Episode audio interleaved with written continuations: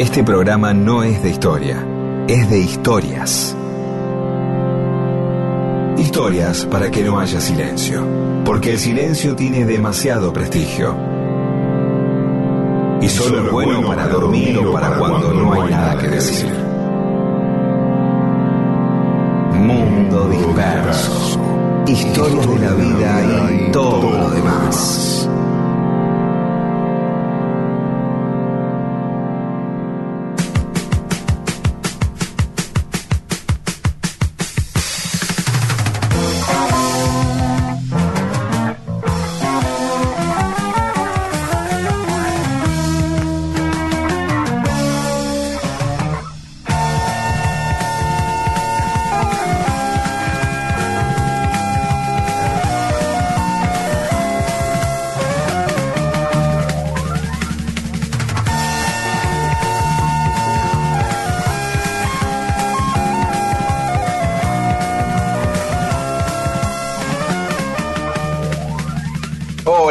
Va? Aquí estamos en Mundo Disperso, somos Rodolfo García, Pedro Saborido, Daniel Míguez, Paula Weintraub, Olivia Dayes y Eamon. Nosotros en Mundo Disperso, ustedes saben, contamos historias atemporales, tratamos de eludir todo lo que tenga que ver con la actualidad para que nuestras historias puedan ser escuchadas el año que viene, las que contamos hoy. Hoy si quieren pueden escucharlas del año pasado. Sí, todo todo el mundo. Es más, queremos eh, todas las cosas que cuenta radio, eh, este, en radio Rodolfo García, que ahora dice, hola, ¿qué tal? Saluda Rodolfo. Hola, hola, ¿cómo están muchachos? Todas las historias de Rodolfo García están grabadas en el año 2004.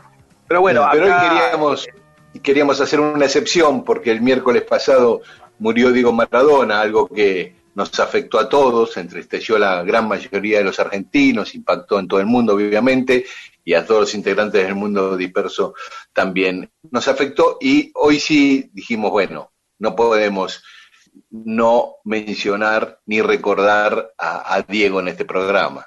Después vamos a seguir con nuestro programa habitual porque eh, de eso se trata nuestro programa, pero este espacio por lo menos queríamos hablar de Diego no podíamos dejar de recordar. Y siempre que uno habla de Maradona dice las alegrías, ¿no? La gente dice cuántas alegrías y cuánta felicidad nos dio Maradona. Y después Maradona fuera del fútbol también siguió dando alegrías, ¿no? Pero más que alegrías, siempre eh, nos dio, nos dio noticias, nos dio vida, nos dio algo con que entretenernos. Su vida en sí eh, ha sido el camino de, un héroe, de muchos Maradonas, ¿no? A mí me hace acordar a los Beatles la cantidad de, de Beatles que hay, ¿no? Y Maradona también, ¿viste? O sea, ¿cuál, es tu Maradona preferido, por ejemplo, este, Miguel? El mío es el del jugador magnífico y el del tipo que se enfrentó a la FIFA. Eh, bueno, el tipo de Maradona rebelde. Porque, ¿viste? Vos decís, ¿cuál es tu Maradona preferido? Y siempre hay alguno más, ¿no? Aparte que el que juega al fútbol es el que... Eh, ¿A vos te pasó, te pasa eso también, este, Rodo? Sí, no, a mí, a mí me impactó como jugador de fútbol al comienzo de todo, porque yo, nosotros recién llegábamos de nuevo a la Argentina después de haber estado con, con Aquelarre en España y apenas llegué, todo el mundo hablaba de Maradona, estamos hablando de finales de los 70, ¿no? Todo el mundo hablaba de Maradona y yo nunca lo había visto jugar, digo, pero tan fenómeno será el flaco este, y hasta que lo vi y me deslumbró directamente, me pareció que, inclusive quienes me hablaban maravillas de él se habían quedado cortos, me pareció un, mago directamente, ¿viste? un tipo tan creativo, tan increíble, y ese, ese Maradona de aquel momento me quedó súper grabado, muy grabado. A mí debo confesar que me apasionó el Maradona del Escaña en Barrio Parque. sí. eso ah, me, divertía mucho. Eso fue, eso, eso es tremendo. Eso, eso era rock and roll. Me hacía acordar a, a que se tiró con un Rolls Royce a una pileta de un hotel una vez y que había comprado pintura sintética para mostrar cómo él pintaba su Rolls Royce con pintura con albalátex, ¿entendés? Claro, claro, claro. Ese Maradona de, de la Escaña, del que Flavia Palmiero se quejaba porque tenía una casa que le había puesto Franco ahí, parece en Barrio Parque, y que Diego, viste que tiraba, no sé, se le había agarrado por tirar fuegos eh, artificiales y petardo adentro de la casa, ¿sabías eso? Claro. Y el tipo andaba con un escaño, entonces los vecinos empezaban a quejarse. Vos decís, bueno, voy a vivir en Barrio Parque, y yo, y te cae un morocho con una escaña y que después de onda empieza a tirar petardo. Le habrán regalado petardo, habrá encontrado una caja de petardo, habrá tenido ganas. Piense que Maradona no tenía límites, porque nadie le podía poner un límite. Entonces era pura, Maradona era pura expansión. Siempre iba a ser algo distinto y nadie iba a poder controlarlo. Y ese, era, era también su drama, ¿no? Es un lugar común lo que voy a decir, pero ser Maradona no era fácil. Nadie había sido Maradona hasta el momento en que apareció Maradona. Entonces, había una cosa que decía Galeano, que alguna vez le había escuchado a Maradona decir, lo necesitamos tanto a Maradona. Piensen en Maradona fue campeón en, la, en, una joven democracia, después de años de dictadura, este pibe eh, contra los ingleses después de Malvina, obviamente que es una, una banalización por ahí de un gol, pero simbólicamente era el primero, el primer plebeyo que podía acceder a algo que, el resto era una revancha. Maradona siempre, a mí, como dice, como decía Miguel, ese Maradona que se planta ante la FIFA, ese Maradona que se revela, ese Maradona que puede este, hacer lo que nosotros no podemos, pero podía eh, juntarse, abrazar al Papa, eh, juntarse con Fidel, digamos, y todo simplemente porque era un montón porque era muy querible el gordo. Claro, era muy querible, era tan querible como odiable, obviamente, ¿no? Vamos a decir la verdad. Este, sí, sí, tenía e, el capital que le daba el cariño de la gente lo convertía en algo de, rebelión, lo, convertía en algo como una continuidad de lo que había sido, ¿no? Que era un pibe de, de Villafiorito y de Lanús, ¿no? Digámoslo, Miguel. Eh, de Lanús, claro. Claro, claro, nació en el hospital Evita de Lanús y eh, ahora a la calle del hospital, que es Río de Janeiro, le van a poner eh, Diego Maradona. Yo creo que nos hemos quedado sin un, pedazo de, realidad, porque Maradona, eh, hablamos de Maradona hace 44 años. sí, claro. claro.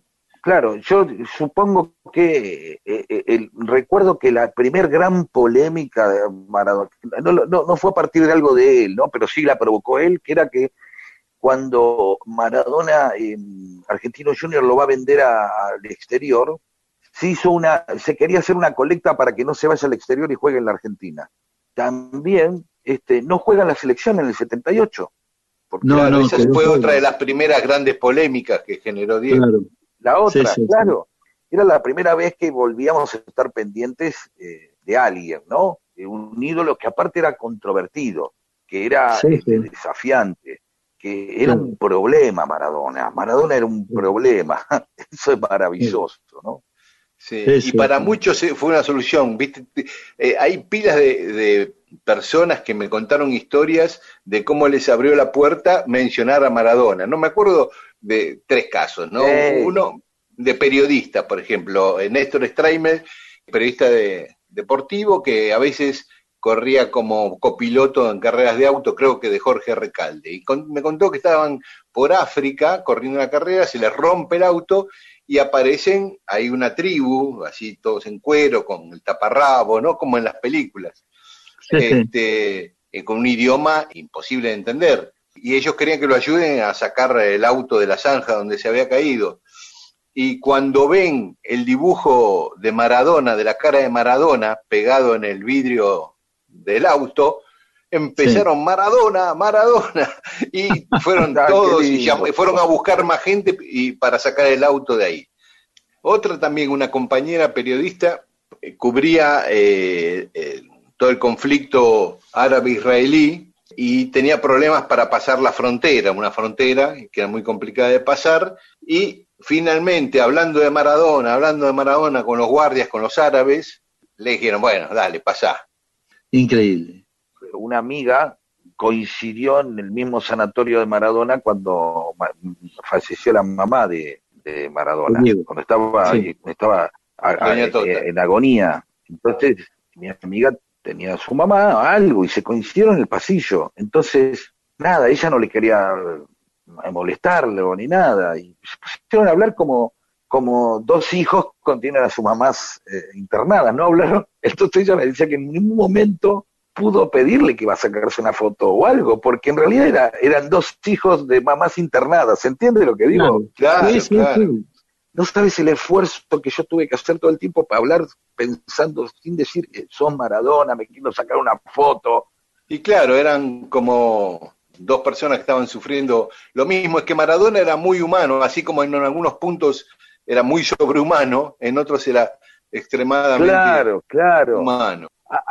acordémonos también, eh, tenés eh, del primer programa que hicimos de Mundo Disperso.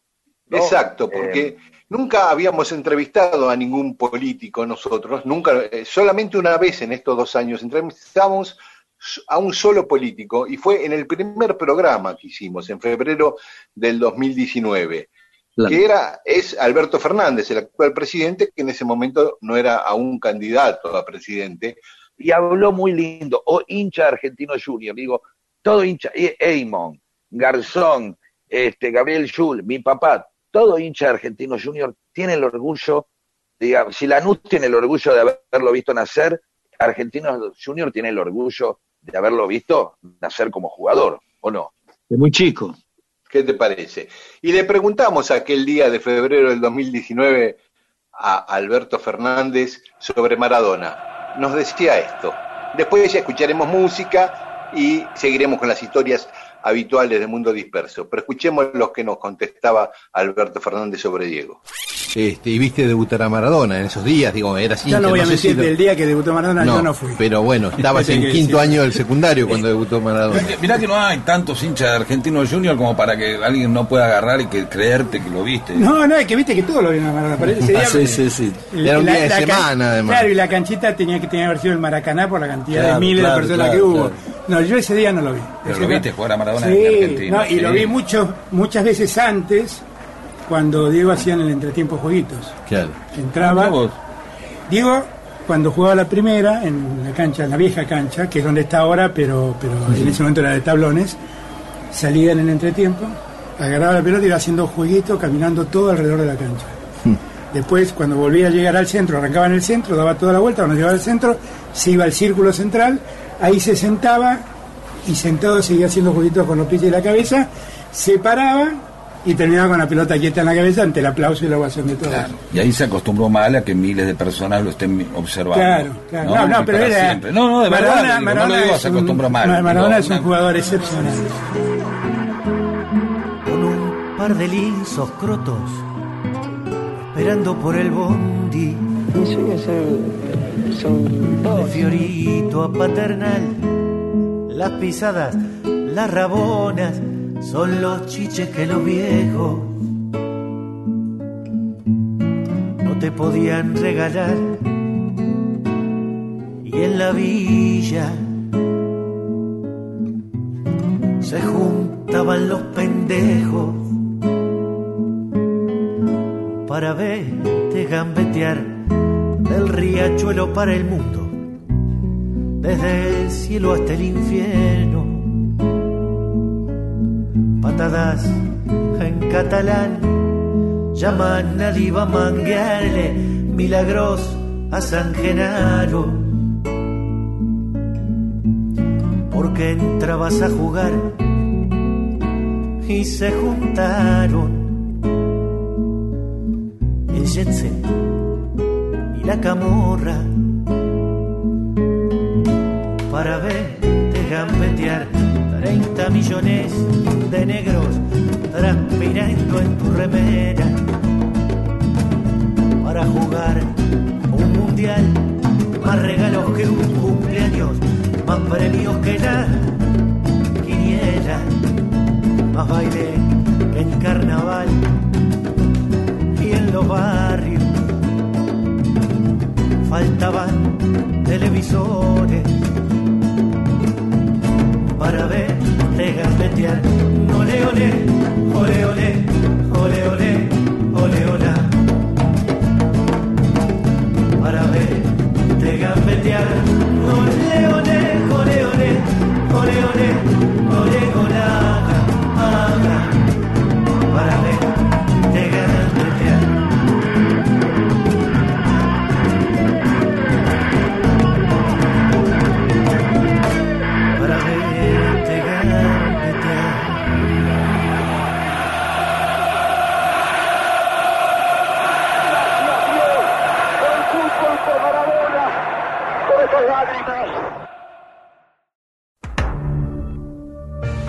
Basta, basta, basta, de hablar de las series de Netflix.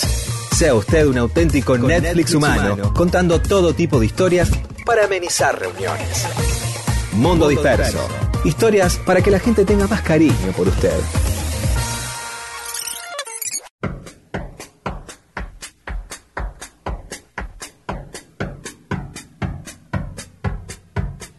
Y en Mundo Disperso, cosas que pasaron un día como hoy, un 29 de noviembre.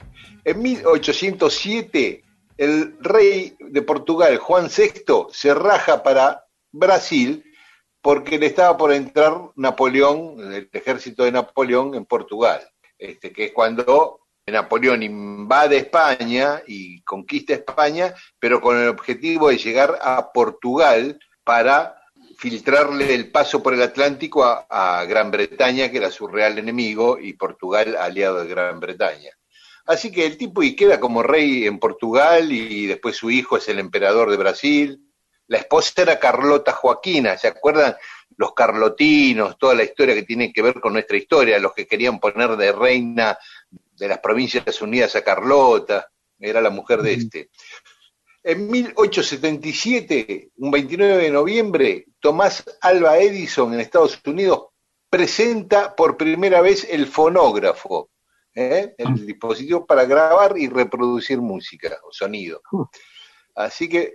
Era el del rollo de seda, saben que había como un rodillo de cera, esos fueron como los, los, los primeros. Pero eso me parece que fue un poquito Anterior. posterior. ¿Sí? No, no, no, no. Eh, lo Ah. primero de todo fue el de Edison y era con una, un, un plato de aluminio. Era, la base Ajá. era sobre aluminio. Después lo de seda lo perfeccionaron los alemanes pocos años después. Lo vos. Sí. Pero, eh, eh, ¿plato de aluminio así sobre el aluminio o tenía un recubrimiento? No... No, bueno, yo no sé técnicamente, pero Claro. decían que con un lápiz hacía, producía vibraciones sobre un plato de aluminio. Ajá, ajá. No, porque después lo que se llamó acetato, que fue lo que se grababa para hacer la matriz de los vinilos, era un plato de aluminio, pero como un recubrimiento precisamente de acetato. Era como ponerlo en un tocadiscos, solo que la púa, en vez de leer los surcos, hacía los surcos. Claro, Eso fue posterior, Exacto. muy posterior a lo que vos estás comentando, Dani. claro, claro, porque esto es 1877. Sí, sí, ni hablar. ni hablar. Después, en 1879, se casan en España el rey Alfonso II con María Cristina de Austria. Perdón, María Cristina, ¿puedo, ir- puedo sí. ir para atrás un momento? Vamos. Vos fíjate que en la reproducción musical, en 1877, lue- luego la industria discográfica que crece a partir de ese momento, eh, provoca un giro eh, inesperado en, en- en lo que iba a ser el desarrollo del conocimiento de la música y, y de la producción musical. ¿Por qué? Porque antes de eso, la única manera de reproducir música era a través de la partitura y de alguien que se ponía a tocar la partitura de, esa, de ese tipo que había escrito. Claro. Sí, sí. Tenía que ir a verlo, o venía un tipo y tocaba, y decía, qué sé yo, bueno, vamos a escuchar, ¿a quién querés escuchar? A Mozart, en Buenos Aires, en 1800, Claro. y no estaba Mozart, ya se murió Mozart, no sé si se murió o no, 1860, no estaba Mozart. Y, que, y bueno, está la partitura, y el tipo toca eso. En cambio, sí, y, cuando aparece, eh, aparece otra cosa que es otra, ya estoy escuchando a Mozart cantado, digo, perdón, interpretado por alguien, es decir, no había mane- no hubiera manera de, de- de haber escuchado los Beatles, no habría, eh, no, no podríamos, eh, no podríamos escuchar a Piazzolla, escucharíamos a alguien que interpreta a Piazzolla. Dentro de pocos días se va a cumplir eh, 40 años de la muerte de, del asesinato de Lennon. Eh, eh, estábamos hablando esto con, eh, con unas notas que estamos haciendo al respecto, con este, que, tiene que ver con esto, ¿no? Este, el- el- el- la posibilidad de conocer a alguien, de que eh, a miles de kilómetros, este, vos a través de una foto y de su música te acerques a una persona o a un ídolo. Empieza, empieza la real globalidad, ¿no? Con, con el disco, con el cine, pero, pero básicamente con el disco, porque el disco es el primer elemento que uno puede reproducir a voluntad, on demand. El disco fue, eh, eh, junto con el libro, obviamente, los primeros elementos, este, luego de pasar de la galaxia este, impresa, Gutenberg, la Marconi, a la Sonora, es la primera vez que vos podías decir, bueno, yo escucho este tema cuando quiero, no cuando me dice Badía, con- ¿no? que era muy lindo, porque por ahí Badía te decía, eh, te voy a hacer escuchar este tema, y después, guau, que ibas a comprar el disco para tenerlo, Claro. ¿viste? O sea, ¿entendés? Claro, pero, pero además eh, te, te pone en contacto con el artífice, con el creador, con el intérprete, ¿no? Digo, comparándolo con lo que vos dijiste antes, de que un tipo pelaba una partitura y te tocaba la partitura de Chopin o de quien sea. ¿Viste? El disco es eh, escuchar al tipo, al artífice, al que creó eso, así Claro. directamente, sin intermediación. Sí, yo la tengo acá María Cristina de Austria haciendo cola esperando. ¿Podemos volver Bueno, a ella? claro. qué sé yo, hagan lo que quieran, sí.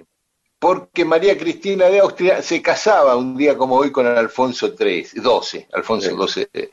Este, San Sebastián, la ciudad de San Sebastián, balnearia, se convirtió en un balneario de lujo a partir de María Cristina, que construyó ahí su Palacio Miramar. Entonces toda la nobleza, primero española y después de otros lugares de Europa, empezaron a, a imitarla y a construir sus mansiones ahí en San Sebastián. Y, y, bueno, pasó a ser la ciudad que es por el impulso que le dio María Cristina de Austria. Es lo único relevante que hizo María Cristina de Austria. Y seguimos en España porque un día como hoy, pero en 1899, se fundaba el Club Barcelona. Bien. Un saludo a Messi y a Joan Manuel Serrat. Que aparte, como estamos viendo, los últimos dos temas que tocaste no tienen nada de apasionante como el anterior de los discos, ¿te diste cuenta? No, por supuesto, por supuesto, lo pasamos este, así rapidito. Sí. Igual que este, a ver si te apasiona este, en 1909 se inaugura el túnel ferroviario que pasaba de Argentina a Chile por abajo de la cordillera. Eso es un tema apasionante porque realmente son obras de ingeniería que después durante mucho tiempo estuvo, no sé si está habilitado, está cerrado. No, porque- no, Sí. quedó hecho percha todo eso. Empezó a Pero funcionar el tren, ¿cómo me hubiera gustado ir en tren a Chile? Claro. Cruzar la cordillera en tren. Genial, genial. Eh, empezó a funcionar en 1910 y el último tren de pasajeros de, Ar- de Argentina a Chile fue el 21 de septiembre de 1979 con Videla de la dictadura y Pinochet allá. Ah, Mira qué no lindo, ¿no? No, Mirá, claro. ¿Y las razones por las cuales se interrumpió? No, no, no, no sé, por eso de ramal que para, no, por, por cuestiones económicas. Claro. Después en 1984 hu- hubo una luz que destruyó parte de las vías y después ya se fue deteriorando todo, al no funcionar el tren no lo arreglaron más y hoy está, ese ramal está hecho percha. Hay proyectos para reactivarlo, ¿no? Hay, hay acuerdos firmados entre Chile y Argentina para alguna Claro. vez ponerlo en marcha de vuelta. Estaría buenísimo, estaría buenísimo. Después, Perdón, de ahí el nombre, eh, perdón, de ahí el nombre Sí. de ferrocarril al- la estación Pacífico se llama así porque el ferrocarril se llamaba Ferrocarril al Pacífico. Exactamente, exactamente. Sí. Al bueno, Buenos Aires al Pacífico se llamaba el ferrocarril, exactamente. Claro. Eh, y de ahí la estación Pacífico y la zona de Pacífico que hay que decir. ¿Por qué se llama Pacífico esta zona de... ¿Por qué se llama Pacífico esta zona Es de, de Palermo? Siempre me lo pregunté, nunca lo supe. Bueno, y ahora lo sabes, porque está la estación Pacífico que, debe- que, que viene del ferrocarril al Pacífico. Y alrededor también, obviamente, al- no alrededor, sí, alrededor de las vías, en- en- entre eh, Palermo y, y la zona de Paternal, quizás un poco más allá, y, pero no, no, no lo he visto, muchas bodegas, Peñaflor, Giol, Talacasto.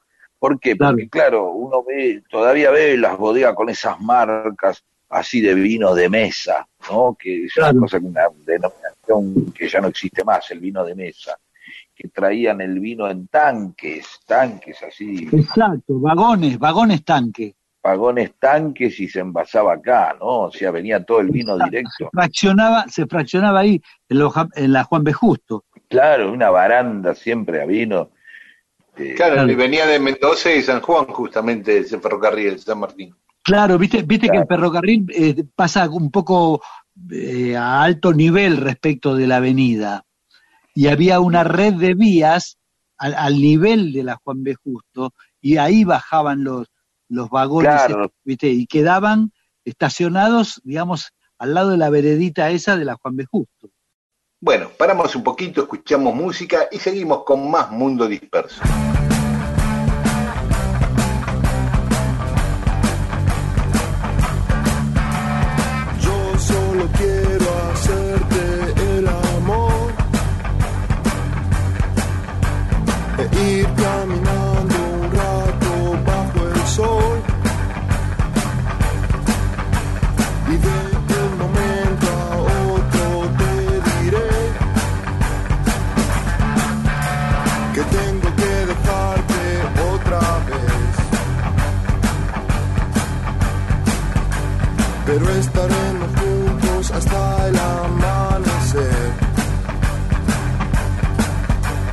Yo tomo el tren que sale a la hora 16.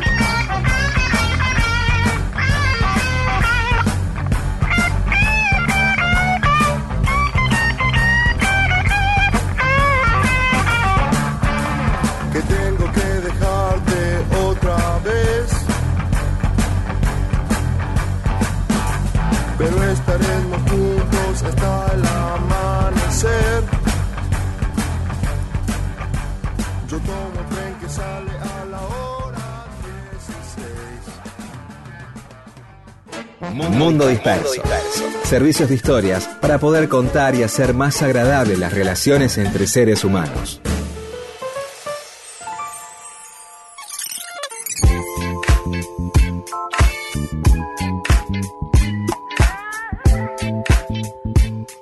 Y seguimos recordando cosas que pasaron un día como hoy, un 29 de noviembre. En este caso, algo que ocurrió en 1964. Un dato, un recuerdo que no le va a gustar a Rodo. Eh, Boca empata uno a uno con River y sale campeón. O sea, sale campeón jugando contra River en la bombonera. Perdón, En mil- pero, sí. perdón, perdón, perdón. Eh, ¿Cuántas veces eh, se sale campeón frente a un equipo, frente al propio equipo? Vamos a hacer alguna de estas historias, porque son los momentos más, son cúlmines. Claro. Ganar el campeonato en- eh, con, con- con el, con el rival tradicional y clásico o enviarlo al descenso. Por eso vamos a hablar de Racing, de Independiente. eh, pues no tenemos que hablar de eso. Donde que lo que se hace especial eh, es el, hay, hay como hay un goce de sometimiento. O sea, no Claro. solamente salgo campeón de América o de Latinoamérica o la, la Libertadores, no solo campeón, sino que lo hago este, frente a mi rival tradicional. Es como una doble ofensa, es como un doble goce. Sí, ni hablar de dar la, de dar la vuelta olímpica en, en- en cancha del rival. Pero ya eso es como pasearse en bolas por la casa de, de- de- de tu jefe, de tu profesor que te manda. Digamos, es algo ya una situación. Pero por eso digo, eh, de nuevo, está el disfrute de salir campeón, pero también el disfrute de la humillación sobre el otro, ¿no? Y, Claro. y no imagínate si no salías campeón, o la final, una final es tremenda, porque esto vamos a decirlo acá realmente, todo lo que se jugaba, yo, yo realmente cuando, cuando fue la, la final esta de Boca y River en- por la Libertadores, yo decía, "Eh, eh, es un partido que no debía jugarse, no, no debía llegarse a esta situación, en la cual, porque es como el Papa, ¿viste? Vos decís, viste, ley dice el Papa es un imbécil, el Papa, no valoraremos al Papa, el Papa esto, el Papa lo otro, y digo, ¿cuándo van a tener otro Papa argentino? ¿Usted te cree que va, bueno, mira, ponen un mexicano y después el viernes? No, son circunstancias únicas. Claro. Claro, esa final de la Libertadores es única. Dos equipos argentinos y Boca o River. Sí, No, incluso dentro del campeonato argentino se dio muy pocas veces. Boca Claro. le ganó la final en el 76 a, a River en la cancha de Racing, con ese gol de tiro libre de Suñé. Creo que Independiente una vez salió campeón contra, contra Racing y no, no hay muchos más no sé casos. si lo ¿eh? mandó al descenso también. esa- bueno, no, es, eh, no, eso, la vez que salió campeón creo que fue en el 70. Cuando lo mandó al descenso, en realidad, sí, lo mandó al descenso, pero Independiente había salido campeón en la fecha anterior, o sea, en el 83. Igual, tremendo, es una Salió cosa. campeón así en la fecha anterior, la fecha siguiente, ya consagrado campeón, lo mandó al descenso a Racing. Dos semanas Claro, obviamente. muy emotivas para Sí, los sí, independientes. sí, Anda la puta que te parió, te digo yo. este, pero ya son esas cosas que decir, hace falta, ¿entendés? Sí, Eh, sí, sí, Sí, demasiado. es cierto, es cierto, es cierto. Porque, que, digamos, esta cosa, yo entiendo la alegría de lo de River. ¿Qué cosa puede empañar eso? Que Claro. te mande al descenso, Boca, ¿no? Sería algo, una, algo Claro. similar. Porque Claro. que Boca te gane un una final de un campeonato, cosa que se dio muy pocas veces, ¿no? Creo que Rosario y Newell también, ¿no? ¿Alguna vez? Eh, no, fue una semifinal, la de Rosario, la de la palomita de Poi fue semifinal. Eh, bueno, nada, eso. Bueno, un día como hoy nacían, el mismo día del mismo año, en 1946, Juan Alberto Badía, que vos lo mencionabas antes, Pedro, y. Silvio Rodríguez. Los dos nacieron el mismo día. Eh, qué lindo, un gran recuerdo Sí. de Juan Alberto. Y, y un día como hoy también nacía Iván Hein, que murió muy joven, un economista y político, que era un pibe brillante. Yo lo traté, lo conocí, era un, un pibe que apuntaba para descollar en la política argentina y murió trágicamente en Montevideo. Y un día como hoy moría George Harrison, Oh, en Qué 2001. increíble, En 2001. increíble. el Beatle preferido de Adriana Varela. De Sí, muchos, ¿no? ¿eh? Un tengo, tengo ¿eh? un par de amigos, tengo un par de amigos que también lo tienen como su preferido. Sí, viste, o sea, el, el, el, Sí. de- de- Juan Carlos Díez es fan de, los, de Harrison. Es, uno de, es uno de los que yo te decía. Tendremos que hablar de los Beatles en todos los programas. Sí. Este, Che, dos cosas en más. ese- En Sí. ese libro, perdón, quiero decir una cosa, el libro de, Sí. de Juan Carlos Díez sobre que, que- Spinetta, que quiero, Sí. por favor, quiero ver si lo consigo de nuevo alguna vez, creo que ya lo perdí dos veces. Ya, Bueno, ya, ya le comenté a Juan. es un, un hermoso libro y, ahí- y ahí se ve el amor de, de Spinetta por los Beatles también, ¿no? Sí, Este. Que, muchas veces no se traduce directamente en la música que por ahí se, digamos, la influencia de un músico no es nada más eh, una influencia estética o técnica, sino que Claro. también a veces puede ser ética o también puede ser una forma de componer, una forma de trabajar, una forma... Cuando murió Harrison, al poco tiempo hizo un concierto en obras este, que está eh, registrado en un disco, ¿no? Donde canta un tema de, de George Harrison. Este, Mira vos, nunca lo escuché. Está muy bueno, es una versión recontrasentida, muy sentida, impresionante. Canta un tema de, de Robert Soul, creo, de eh, Don't Bother Me, de Harrison, uno de los primeros temas que hizo Harrison para los Beatles. Y después lo podemos escuchar, lo podemos escuchar un tramito en la versión de Spinetta. Oye, no, que un tramito entero, ¿qué? ¿por qué? Bueno, sí, porque nunca ponemos temas enteros, pues si no... tengo que escuchar un tema de ajá o toda esa porquería que pone para que la gente que nos escucha vuelva a su adolescencia reventada, bailando música Tampoco los ponemos enteros, tampoco los ponemos enteros. Vamos a escuchar Roxette entero porque Roxette se puede escuchar y todos movemos la patita. Bueno, hoy te voy a poner un tema de de... George Harrison, un tema de Spinetta. Y George Harrison, o sea, Spinetta, tocas un tema de George Harrison, no, es de una densidad especial, vamos a poner un tramito. Todo el tiempo poniendo, oh, termina poniendo Ray Conniff, eh, no molestemos a nadie, no molestemos a nadie. Escúchame, igual nos vamos a ir con Rod Stewart cantando Creedence hoy. Ah, viste, más, poquito no, más mejor. grasa imposible. Pero que no te no casi- no hay nada que te venga bien. No te gusta No, no, no te gusta Stewart, Creedence, ¿qué más? Es una buena combinación. Un traidor. Y, lo- y Creedence, bueno, no, Creedence lo respeto, porque son como unos especies. Para mí, Creedence tiene esas cosas de ser como una especie de Vox Day de allá, ¿no? Aunque no tiene nada que ver la música. Pero me refiero Claro. a que son trío, a veces fueron cuartetos, Sí, hay algo, fue hay trío, algo, hay algo ahí. Un montón de canciones. Bueno, perdón, seguimos. ¿Qué pasó otra en 1992? Dos cosas, dos cosas y ya nos vamos. Una, que hoy en República Dominicana, 29 de noviembre, se, se festeja el Día del Fumigador. Así que a todos los fumigadores dominicanos Bien. que escuchan Mundo Disperso, un gran abrazo. Y el del fumigador acá no lo sabés. No lo sabemos el de acá. Y la otra, que hoy le dije a Rodo, "Ah, hoy se celebran, este, se cumple años de que salió el primer disco de los de Almendra. Y Rodo me dice, no, no fue el 29 de noviembre. Chao, me, me hizo pelota el cierre de la efeméride. ¿Por, por qué no fue? Claro. todos lados dice que fue el 29 de noviembre. Claro, porque todo el mundo se agarra de la gacetilla que en aquel momento mandó la RCA. Esa es la fecha donde el disco debió haber salido, pero no fue así por la, aquella historia que ya fue tan, tan comentada de- del problema de la tapa, ¿no? De que para esta fecha que, que vos mencionaste, era la fecha donde empezaba a salir todos los lanzamientos de fin de año, que en general son los lanzamientos más importantes de las compañías, ¿viste? Porque se especula bastante con el tema de los regalitos de fin de año, Navidad, Año Claro. Nuevo, ¿no? Pero como una manera de presión, este, empezaron a relegar el tema de, de la salida de nuestro disco, ¿no?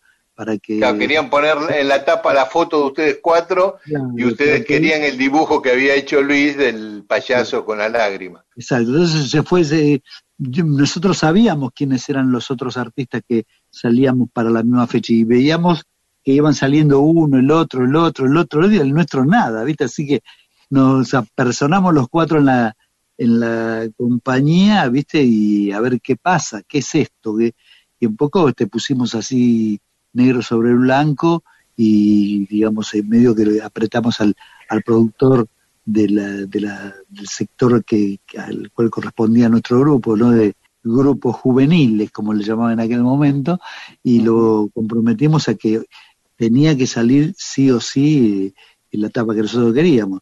Bueno, eh, revisamos el departamento de arte, recorrimos varias oficinas de la compañía, la tapa nunca apareció y entonces bueno nos comprometimos a que el flaco este la iba a dibujar de nuevo igual y que y que esa era la tapa con la cual iba a salir el disco. Y bueno así fue llevamos la tapa y demás pero todo eso produjo todo un, un atraso en la salida del disco y el disco terminó saliendo no en esa fecha que se anunció sino el 15 de enero que es una fecha insólita Claro, ya había pasado Papá Noel, los Reyes, todo. es decir, ninguna compañía lanza un disco a mitad de enero, ninguna. Es decir, lo que no lanzaste en diciembre pasa para marzo o abril. Bueno, como el 15 de enero seguramente vamos a estar de vacaciones, eh, antes que termine el año, algo de la grabación de ese disco te vamos a pedir que cuentes. Dale, lo que quieran. dale. Entonces, eh, terminamos acá. eh, yo me iba a ir eh, escuchando a estos hombres tristes, que es el primer tema que saqué de Almendra con una guitarra. Y creo que Rodo, a vos también te gusta Ah. mucho ese tema, ¿no? A vos te gusta mucho. un temazo. Sí, me, parece, me parece que un poco, si tengo que elegir un tema que represente la cosa así de apertura que tenía Almendra, un poco ese tema sintetiza bastante eso. Y, y ahora con esto de Harrison me cagaron. Bueno, pon- en algún momento ponemos los dos y chao. Listo, Eh, sí, sí, sí, sí, sí, sí, sí. ¿eh? Sí, este y después ya estos hombres tristes lo ponemos más, a- eh, más adelante en el programa. Que Dale, tiene dale. algo interesante a estos Sí. hombres tristes que tienen esos coros que son medio medio Buenos Aires 8, ¿no? Y medio una cosa media tanguera dando vuelta por ahí, ¿viste? Esas cosas de estar, uno parece que estuviera viendo esas imágenes de Buenos Aires de los 70. Hay de todo, hay de todo, y hay, una- hay- ¿no? Hay un toque de jazz también. Pero cuántas variaciones que tiene Cambia ese de ritmo tema. todo el tiempo, ¿viste? Todo Ahí el hay tiempo. ¿Hay algo como candombero ahí o no? No, ritmos no, irregulares, no. ritmos irregulares, 5x4, en fin. Cosas que sí, en sí. algún momento nos apasionaba escuchar de, de- de- de- de grandes maestros y que un poco lo, lo, lo asimilábamos, ¿no? Bueno, Bueno, ahora escuchamos a bien, Harrison vamos. de Spinetta Sí. y después estos hombres. seguimos. Dale. Since she's been gone, I want no one to talk to me. It's not the same, but I'm to blame. It's plain to see. So go away, leave me alone, don't bother me. Can't believe that she would leave me on my own. It isn't right when every night I'm on my own. I got no time for you right now, don't bother me. I know I'll never be the same. I can get her back again, because I know she always be the only girl for me. But till she's here, please don't come near, just stay away tell you now when she's come home until that day. Don't come around, me alone, don't bother me. Don't bother me. Don't bother me.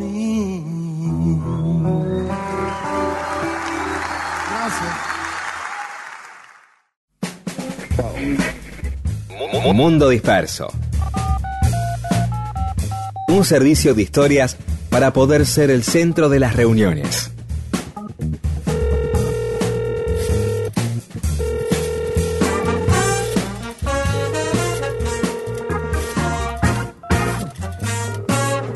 Muy bien, y seguimos en Mundo Disperso. Mensajes que los oyentes nos mandaron a nuestro Facebook, a Mundo Disperso, o a nuestro Instagram y Twitter, arroba Mundo Disperso AM. Sí, eh, Lau Lo. Empieza el programa y cambia la energía, nos dice. Llegan la alegría y las ganas de saber más. Mari Nancy dice, desde Brickman, Córdoba. Es la primera vez que los escucho y pienso en todo lo que me perdí. Igual, a partir de este momento, seré una fiel oyente. Bueno, Bueno, puedes ir para atrás si querés. Eso, bienvenida. Y ahí puedes encontrar programas viejos en la página si tenés ganas algún día de escuchar otros. Claro. Bueno, Bir Jure, desde Jujuy, imperdibles desde que los descubrí. Ilustración y diversión por el mismo precio. Leonidas Girardín dice, unas rabas, proboletas, vinito y mundo disperso. Qué mediodía de domingo, papá. Bueno, lo, lo de Leonidas es una provocación a esta hora, ¿no? Eh, ¿qué en fin. Bueno, y Reinaldo Reiser dice, picos de rating a las 12.10, cuando todos nos descotillamos de risa junto a ustedes al comentar los avatares de los viajes en pick-up. Martín Fierro para Mundo Disperso, ya. Reinaldo. Eh, yo tengo, bueno, hay muchos que nos contestaron a la pregunta de que hacía Pedro sobre qué quería, de dónde venía el término escuela normal. Pato Dil de Lago Puelo, Nani Tiuk, Lili Dharma de Herli del lado de Lanusa, Clara, Berito Poeta, Alba Noemí de Cacharí, Partido Azul y Omar Álvarez, todos coinciden unánimemente en que viene de, de normativa, de uniformar un concepto pedagógico, ¿no? De dar normas para la formación de los docentes, ¿no? De- Ujú. Esto nació en Francia durante la Revolución Francesa. Así que gracias a todos. Y otros que saben mucho también con el, con el tema banderas, Topoli, Hipólito Covarrubia, Ricardo Bar, Fabián Jiménez, Julián Sanabria, eh, Marcela, bueno, todos nos dicen más o menos que las banderas de la, de la Federación Centroamericana que habíamos hablado el otro día, que decíamos que era celeste y blanca en su mayoría, provienen de, de la bandera argentina que hizo Hipólito Bullar, ¿Mm? Este, un día vamos a contar la historia de Bouchard. Yo hace muchos años leí un libro de Bartolomé Mitre sobre Hipólito Bouchard y lo único que me acordaba era dos cosas, que habían salido del puerto de Ensenada y que había eh, izado la bandera argentina en California, ¿no? Que Hollywood Ah. hubiera sido argentino. Ese es un Pero- episodio impresionante, ¿eh? lo de California, ¿no? Sí, sí, sí, sí, sí, sí. Y todos estos amigos nos recuerdan que fue por Hipólito Bouchard. El que da muchísima data es Fabián Jiménez, eh, muchísima data de todo el viaje que empezó en Madagascar, Filipinas, o sea, no solo anduvo por Centroamérica ni Norteamérica, y dice además eh, que el líder independentista del Salvador, eh, Manuel Arce, tomó los colores argentinos, eh, fue él el que se inspiró en esos colores argentinos, ¿no? Y por otro lado, da este detalle que dice que el CONICET, el Centro de Química Inorgánica del CONICET, llegó a la conclusión que eh, nuestra bandera, viendo banderas de la época de la independencia, analizándolas, era, no era celeste y blanca, sino azul de ultramar, que con eh, la exposición a la intemperie se fueron volviendo celestes. Y eso lo descubrió el CONICET. Y nos escriben dos oyentes de Costa Rica. Fran Pelón, desde Heredia, dice Fran Pelón, solo Costa Rica tiene la bandera con otros colores, muy francesa, claro, porque es roja, azul y blanca. Yo le incluía Costa Rica y Costa Rica es la única que no tiene la bandera celeste y blanca. Y Fabián Coto Chávez, que también nos escribe desde Costa Rica, dice una cosa más, la nuestra se inspira en la bandera francesa, exactamente dice, pero no es casual que Costa Rica, un país tan reacio a participar en los procesos de integración centroamericana, haya adoptado una bandera distinta. Y un dato nada despreciable, en Costa Rica fue fusilado Francisco Morazán, esa suerte de Bolívar centroamericano, era hondureño, era Morazán. Acá, Ernesto de Devoto, Rodolfo, por favor, contá historia de tu época de Tantor. Triple abrazo. Mónica Pidonio, celebro la deriva, los datos apócrifos y acuerdo con Pedro que algunos datos tienen un límite. Supongo que es esta cosa que podemos decir cualquier cosa y no, y no se puede corroborar nada. Hermosa la música. Y después tenemos a Luján eh, Esquer, o Esquer, que dice, yendo a pescar a, a la baliza, Carmen de Patagones. No sabía que existía este lugar en Carmen de Patagones que se llama la baliza, es una playa o una zona donde hay una baliza. Sí, obviamente. es en la playa. Bien, los encontré y no los pierdo más, pido a Perón. Carlos. Baigorria nos manda un link, comparte un link, que no sé si ya estará puesto, donde está el primer disco de Banana. ¿sí? Y en el tema 4 toca la viola Pablo Bullot, de hit. ¿sí? Pablo Bullot. Sí, sí, to- tocó El que decía que era música progresiva. Sí, sí, lo puso, lo subió a, a nuestro Facebook y yo escuché casi todo el disco. Tiene razón, es, es música progresiva. Ah, mira vos. No, bueno, no me gustó mucho, pero tiene la onda, sí. Ah, pero no es así, este, conociéndote con... No es de baladas ni. No, no. vos, Después No, giraron no, para ahí. Laura Aliaga, desde Hurlingham. Cuando era adolescente me encantaban los iracundos. No sé si esto vendrá, a- digamos, todavía colgado de los grupos y esas cosas. Claro, claro. Claro. Son muy bien, son de Paysandú, ¿sabías? Claro, sí, sí, to- todos eh, uruguayos. Sí, sí, sí. Era un grupo muy grosso. Antes tenía otro nombre que ya me voy a acordar. Los Blue usaban usaban una- unas gorras así tipo este, béisbol y sonaba muy bien. Llegaron a tocar la escala musical en todos esos lugares. Después que cambiaron el nombre se pasaron pasaron a llamarse los iracundos. Los iracundos también algún día tenemos que hablar porque es un grupo eh, eh, un grupo que trabajaba tanto, pero tanto por todo el país que es impresionante, se hicieron millonarios. Tenía un manager que se llamaba Cacho Valdés, cordobés, que también era músico, era cantante. En Córdoba tenía un grupo que se llamaba Basito y sus Bobs. Y después hizo manager de, de los iracundos y como manager era genial. Yo te voy a contar las cosas que, que inventaba con los tipos. Tenían, tenían un avión, tenían una- un avión propio. Entonces este, se llevaban eh, las recaudaciones de, de cada fin de semana, eh, la ponían en un avión y se la llevaban a Uruguay. Es una cosa de loco. Son sanduceños, que quieren decir que son de Paysandú. ¿Sí? Eso, quería aclararle, y que eh, eran los Blue Kings. Acá acabo de encontrar el dato, los Blue Kings.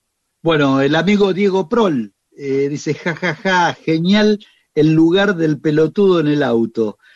Aldo Francomano dice, además el buen humor cordobés parece que también provenía del pueblo originario de los comechingones. Uno de sus descendientes, el curaca Hugo Acevedo, nos abandonó la semana pasada. Mira que vos, qué pena, ¿no?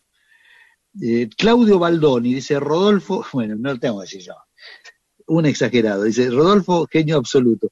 A propósito, todos los viernes Héctor Stark sube en su perfil de Facebook un video contando la historia de Aquelarre y siempre lo cita Rodolfo como el memorioso del grupo y el que guarda todas las reliquias. es cierto, es cierto. Maximiliano Stefani dice, mi gran amigo y percusionista Mariano Gómez compuso la primera milonga para Huracán, así se llama el tema, eh, y con un hermoso video del barrio.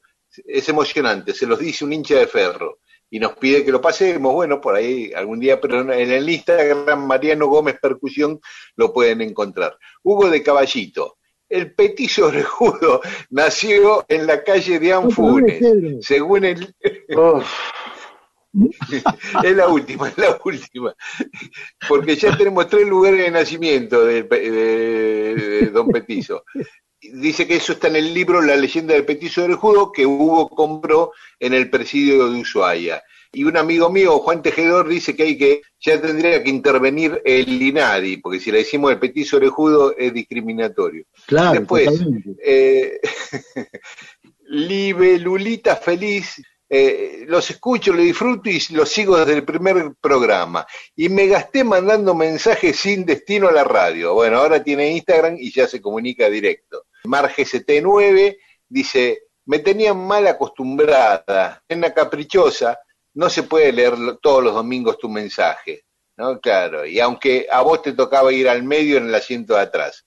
Eh, bueno, alguna vez no le leímos a Marge 79 como a Centenario de Siete. Rubén Centrángulo, amigo, periodista. Recuerdo haber visto a Víctor Heredia con Rodolfo en la batería. Fue en el Roxy de Mar del Plata. El show terminó con la canción El misterioso dragón con todo el teatro cantando. Gaya y Babú Cerviño, ex- los le daban un toque rockero al grupo. Fue muy buena época esa. Sí, me acuerdo totalmente, sí, sí. El, Mar del Plata hubo una, una época que, que vivíamos en Mar del Plata, es decir, que todo, todo el verano vivimos en Mar del Plata, teníamos ahí una casa y demás, y cada noche tocábamos en una playa este, diferente, fijo. Y Cada, suponete, los jueves en Gese, los, los miércoles en Santa Teresita, los martes en... Pedro de la Urbe, Martín Fierro para Mundo Disperso exige. Se, se- se dice que a veces después de Martín Fierro no viene bien la cosa. Pero nada, no vamos a andar despreciando el premio, digo, pero tendría cuidado. Muy bien, después más mensajes de los oyentes. Evitar, resistir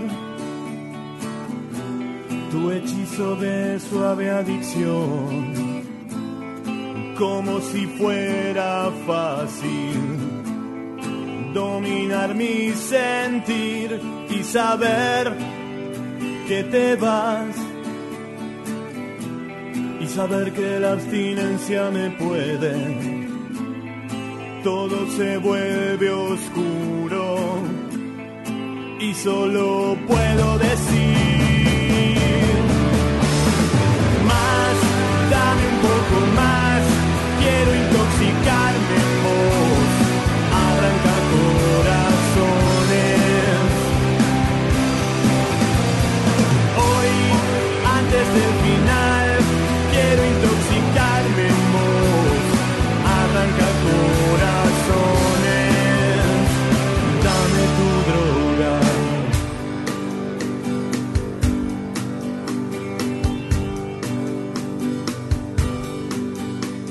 pensar que una vez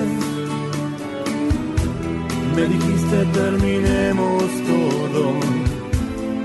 Mi vida es un desastre y no te quiero en él, pero al fin te seguí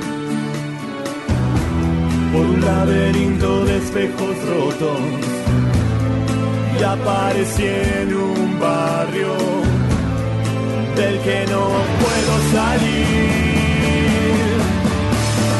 Más, dame un poco más, quiero intoxicarme en vos, arranca corazones.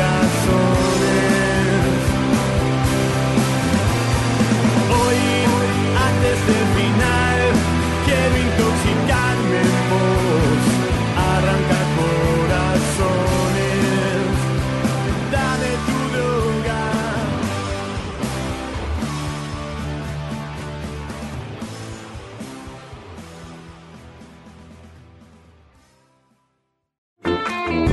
Recree lazos sociales a través de la charla amena y participativa. Derrote al imperio. Sea usted el que cuenta las historias. Mundo Disperso.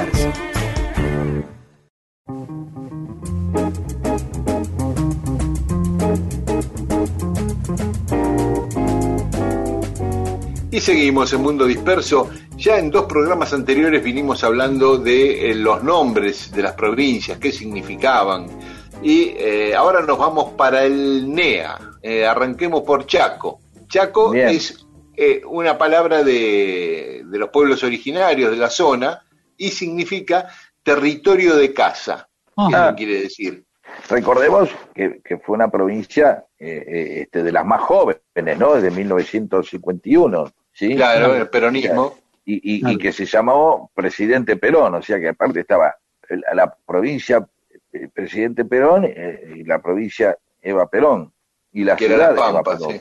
Claro, el La territorio Pampa. nacional. Claro. Claro, podría decir de Eva Perón a Eva Perón y luego a Presidente Perón. Y Sí, luego sí, a- sí, sí. a 8 de octubre y otro a tomar el ferrocarril Constitución del 49 eh, y te tomas el microómnibus John William Cook y te bajas en Jaureche, esquina Marechal y así. Por eso hay que entender Como que- Jaureche, el chiste ese de Jaureche lo conocen, ¿no? Eh, que dice que llega un tipo y le pregunta a un policía, en la esquina de Mitre y Pavón, Pavón y Mitre, ¿cómo Pavón? Avenida Presidente Perón. Ah, bueno, Presidente Perón y Mitre, ¿cómo Mitre? Avenida Perón.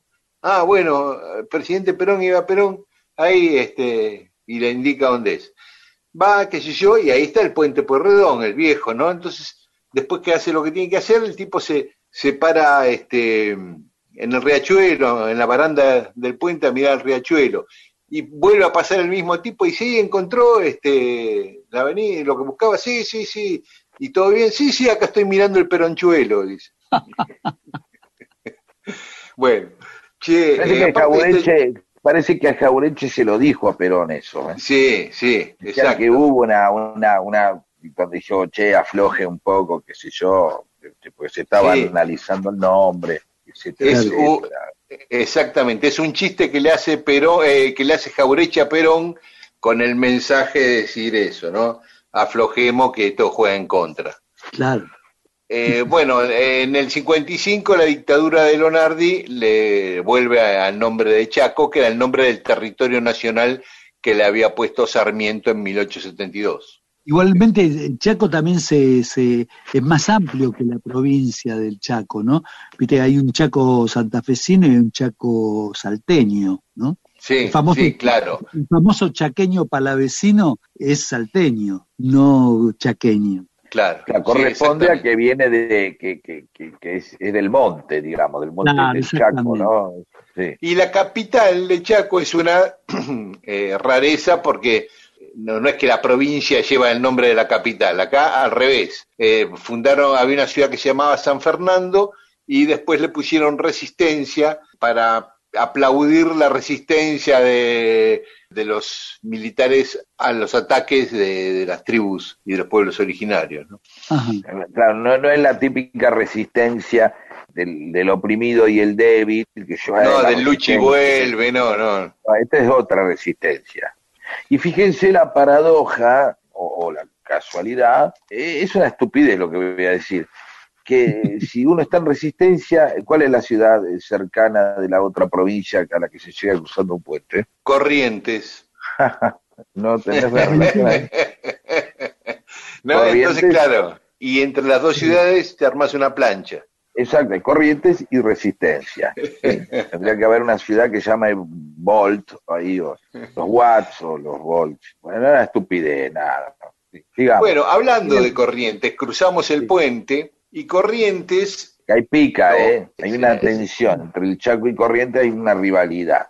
ese, no, que Corrientes, los guaraníes le llamaban Taragüí, Taragüí Taminí. Eh, Claro. Taragüí quiere decir lagartijas, Taminí, aldea, ciudad, pueblo, pues la ciudad de las lagartijas. Este, ese era el, el nombre original. Pero llega el señor Ju- Juan Torres de Vera y Aragón y la funda, la funda oficialmente sobre un poblado que ya existía, y le, le pone Ciudad de Vera. Él no anduvo con chiquita, más si, viste que otros le ponen el santo, el jefe, Claro. no, él le puso su nombre, Ciudad de Vera. Muy bien. Y Claro, listo, no. Claro. Pero después le cambiaron el nombre. Alguien dijo, che, no será mucho. Y le pusieron San Juan de Vera de las Siete Corrientes. Las Siete Corrientes era porque ahí el Paraná tiene como siete pequeñas penínsulas eh, a la altura de la ciudad que forman corrientes justamente, hacen las aguas más correntosas. Entonces, de ahí viene el nombre de Corrientes. Y de San Juan de Vera a las siete corrientes le quedó Corriente nomás. Después Formosa, que una oyente nos contaba el otro día que Formosa quería decir hermosa en español antiguo, ¿no? Fermosa, en realidad es el español antiguo. Fermosa, claro. Claro, donde la, después la, E- la H muda reemplazó a la F en el español moderno. Así Fariña y todo eso. Mi abuela decía mala Fariña, la- Sí, ¿no? Rodo, nosotros que somos gallegos de Galicia, Claro, claro. mala Fariña. Pero hay otra coincidencia que algunos dicen, bueno, ¿por qué le pusieron? Porque al conquistador le pareció lindo la zona, ¿por qué le puso hermosa, no? Pero alguien dijo, pero mira qué casualidad, en las antípodas de Formosa es la isla de Taiwán, ¿no? Las antípodas vieron lo que es, Claro, es la- claro. el lugar que está en el otro lado del mundo, a misma sí. distancia de, de la línea Sí. del Ecuador. Las antípodas de Taiwán, eh, de Formosa, es Taiwán. Claro. ¿Y cómo se llamaba Taiwán? Formosa. Formosa, claro. Así que algunos dicen, ¿no le habrán puesto Formosa por ser la antípoda de Formosa, la que ahora es Taiwán? No, pero es No. una hermosa historia para poder contar, ¿no? Claro. Sería hermoso que sea así. Sí, algo Después, más. Sí, nos quedan misiones, eh, misiones por las misiones jesuíticas, ¿no es cierto? Claro. También fue territorio nacional, después fue, cuando Corrientes fue provincia, Misiones formaba parte de Corrientes. Y del lado, de la- del lado de y Brasil. el del lado de Brasil, sí, también se llamaba Misiones, las Misiones Orientales. Lo que ahora es parte de Río Grande do Sul eran las Misiones Orientales. Y tenemos Entre Ríos también. Como decía Milagros Olivari cuando nos pedía que hablemos de este tema, decía, bueno, Entre Ríos es la obvia, ¿no? Porque está entre el Paraná y el Uruguay. La capital es Paraná, que antes se llamaba La Bajada, que no tiene fecha de fundación oficial. Lo único que se registra como institucionalizando esa ciudad que ya existía, en 1730 le ponen el nombre Villa Nuestra Señora del Rosario de la Bajada del Paraná. Otra de las provincias, eh, Santa Fe, ahí a orillas del Paraná, la fundó Juan de Garay, con el nombre de Santa Fe, porque fue la última que fundaron los reyes católicos antes de la caída de los musulmanes. Cuando estaban asediando Granada, crean una ciudad cerca de Granada para poner todos los ejércitos ahí y tener una sede eh, más potente, claro, concentrarlos ahí. Después, cuando la mudan eh, de su emplazamiento original, como era un Viernes Santo el día que la mudaron, le agregaron de la Vera Cruz, de la verdadera cruz, ¿no? Claro. Ah, mira vos, yo pensé que Veracruz era alguna cosa, eh, eh, un apellido o algo así. Qué bueno escuchar Y- este programa.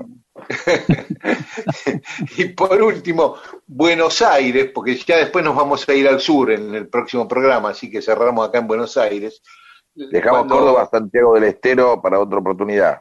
No, ya hablamos el domingo pasado de Córdoba Santiago del Estero. Me está preocupando tu, me memoria, ¿eh? Te está, No, me está ¿sabés preocupando tu memoria. Sí, pero sabes que no me acuerdo mucho de Santiago.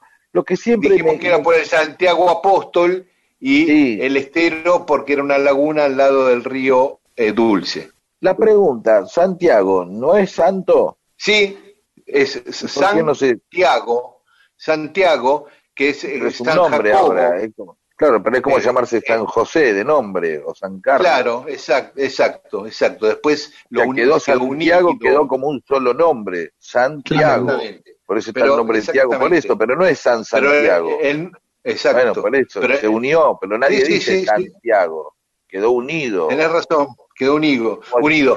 Pero también está, está el nombre Tiago, Claro. es el original. Pero entonces, pero el tipo, ¿cómo se llamaba? ¿Se llamaba Tiago y después le pusieron Santiago o se llamaba Santiago? Claro, se llamaba Jacobo, Jacob. Nada que Claro, ver con, con, con el Eh, apóstol. en, el apóstol, en Francia, es el apóstol, el apóstol. el apóstol Sí, pero, Santiago. no es, pero no es San Jacobo. Por eso, a ver, en hebreo es Jacob, en Sí. francés es Jacques, Saint Jacques. Sí. En castellano era Tiago, eh, Jacques, Jacobo, Jacob, eh, era Tiago. Claro, en San italiano sería Tiago. Giacomo, Giacomo sería. Claro, San. Giacomo en italiano, exactamente. Después no sé por qué, por el uso, por la costumbre, andás a saber por qué, en el caso del castellano le- lo, lo unieron como un solo nombre, el San y el nombre. Como yo me llamara San Pedro Saborido y vos Claro. San Daniel. Míguez. Sí, sí, ¿Hay San. Rodolfo? No existe ese santo, me parece. Mira vos, escuché. San Rodolfo no Gustavo tampoco. San Gustavo, San, San Daniel tampoco se, se escuché, ¿eh? no, O San Mariano, no, no, porque Mariano viene de, de María. San Axel. San Jonathan. Jonathan. No hay. San Brian. No hay. Está Santa Mónica que cumplió años hace pocos días y le mando un beso a, a mi Mónica. Eh, nos queda Buenos Aires, que fue fundado con el nombre de Trinidad, Ciudad de la Trinidad. Pero hablemos otro día de Buenos Aires. No, pero si es esto lo que nos queda, Bueno, ¿qué vamos a un día claro. solo de Buenos Aires vamos a ser tan porteñocéntricos. Si sos porteño, sos porteñocéntrico.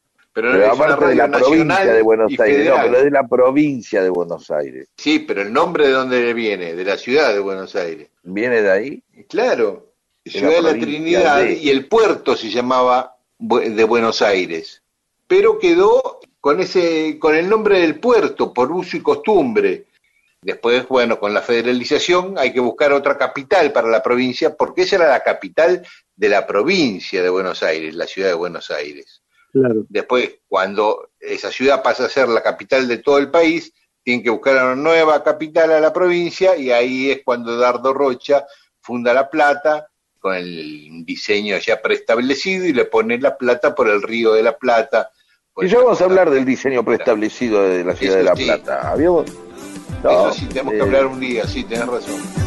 Atravieso la pampa, lejos de esta ciudad. Mi Buenos Aires querido, ya me cansé de la alta suciedad.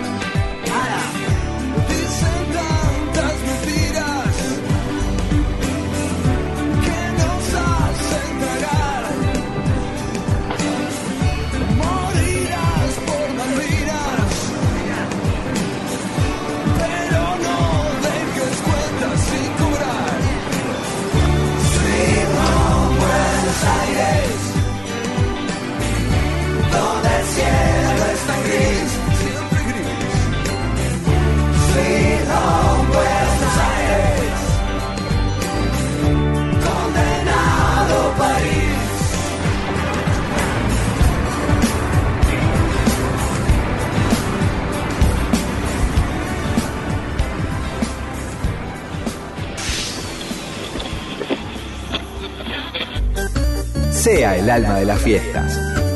Mundo Disperso le provee las más interesantes historias para fascinar a hombres y mujeres de todas, las, edades.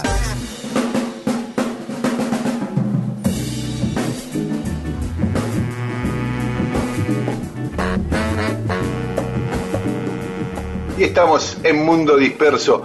Rodo García nos cuenta siempre historias de música, de músicos, pero esta es una que lo involucra. Eso ya lo a él. sabe la gente, ya a esta altura. Entonces no digo nada. No sé, estoy peleón.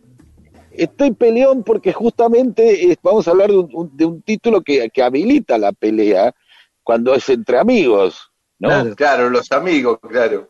Digo, tiene que ver con eso, ¿o no, Rodo? Claro. Hay una, fe- una Claro. fecha especial estos días, ¿no?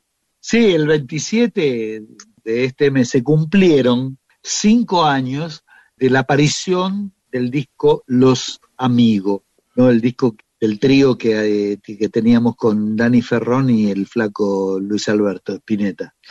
Bueno, algo muy, muy loco, porque fue, eh, estamos, celebrando la aparición de un disco que no fue pensado como disco, que digamos que apareció como tal eh, a partir de, la partida del flaco. Los amigos, es decir, los amigos también es un nombre que se le puso después, ni nombre tenía el, el grupo. Eran reuniones, así que teníamos a mitad de semana, los miércoles a partir de las 7 de la tarde, este, que era por el simple placer de hacer música, de tocar. Ninguna otra intención y eso fue hablado desde el comienzo.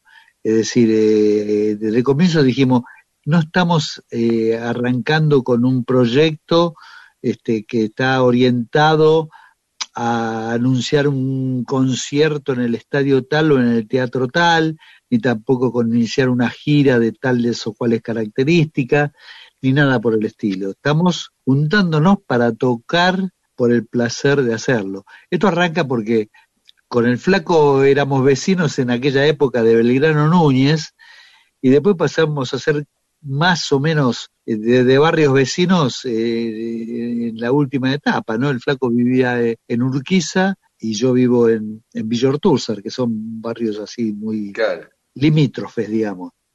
y siempre el flaco me decía, escúchame, nos, nos encontramos para, para escuchar música de otros, nos encontramos para ver a River por la tele, nos encontramos para, porque te llamo para cenar. Eh, lo que nos vinculó a nosotros es tocar, es la música. ¿Qué es esto de que no nos juntamos a tocar? Y entonces, este, bueno, decidimos poner este, un día para juntarnos sin que eso implique abandonar los proyectos de cada quien, ¿no? La verdad que estaba re interesante, eran unas reuniones muy, muy buenas, ¿viste? Nos juntábamos ahí. ¿Dónde se juntaban? Arrancamos juntándonos aquí, aquí en casa yo tengo una pequeña sala de ensayo, chica, pero que para un, hasta un cuarteto se banca perfectamente bien. Y bueno, como, como hacía tiempo que yo no tenía una banda estable y no, no estaba usando la sala así con, con, con, con continuidad, termina transformando en un lugar donde pones este, el secador, el, la escalera, la bicicleta, ¿viste? Es decir, eh, y entonces, te, bueno, cada vez que nos juntamos, eh, lo previo había que sacar toda la terraza, liberar un poco. Bueno, así tuvimos largo tiempo tocando y tirando temas y demás. Pues hacíamos todo eso movida y después era la movida inversa, volver a meter todo adentro, ¿no? Claro. Eh, y el flaco dice, che, ¿no te parece que, que ¿por qué no ensayamos en, en la diosa, en la diosa salvaje? Deja la batería armada, si yo necesito esa parte del estudio por una grabación, qué sé yo, corro tu batería, está todo bien, pero si no ya, ya queda armada y, y bueno, nada, le damos ahí. Eh, bueno, dale, qué sé yo. Y eh, eh, seguimos con lo- el mismo criterio, todo igual, pero en la diosa salvaje. Una tentación, ¿no? Es decir, eh, ensayarse en un estudio de grabación y lo Claro. primero que te nace y cuando ves que los temas suenan bien, que está todo bárbaro, qué sé yo, decís, bueno, loco, microfoniemos y registremos esto. Pero lo hacíamos solamente por el, por el hecho de después escuchar cómo suena eh, grabado, lo que normalmente era un ensayo, ¿no? Así Sí. que este, bueno, nosotros eh, tenemos predilección por este Marianito López, ¿no? Que es un flaco que lo conocemos, bueno, en mi caso y en el caso del flaco también, ¿no? Lo llevamos de gira cuando fue la reunión de Almendra del 79, cuando Marianito era menor, ¿viste? Hubo que el padre le, le- lo puso como tutor al Toro Martínez, que era este el sonidista de, de esa gira, para que se haga cargo de él por ser menor, ¿no? Bueno, es decir, un tipo que, que, que con el tiempo se transformó en una especie de, de, de estrella de la ingeniería de sonido, viste que es sonidista de Fito, de un montón, de- y bueno, eh, masterizador, bueno, nada, es un tipo que hoy es una figura directamente. Así que bueno, logramos que, que nos haga un hueco un fin de semana, un sábado y domingo, y ese sábado y domingo grabamos esos seis, siete temas, no me acuerdo bien cuántos. Así que, bueno, grabamos eso, quedó ahí, y bueno, con el correr del tiempo, bueno, el flaco empezó a tener algunos problemas que nosotros pensábamos que eran problemas así este, circunstanciales, ¿viste? que se superaban prontamente. Y bueno, después ocurrió lo que todos, lo que todos conocemos, ¿no? ¿Y cuánto Este, tiempo ensayaron, Rodo, hasta que se enfermó el flaco? No te podría determinar en cantidad de meses, pero fue un largo tiempo, fue bastante tiempo, mucho tiempo.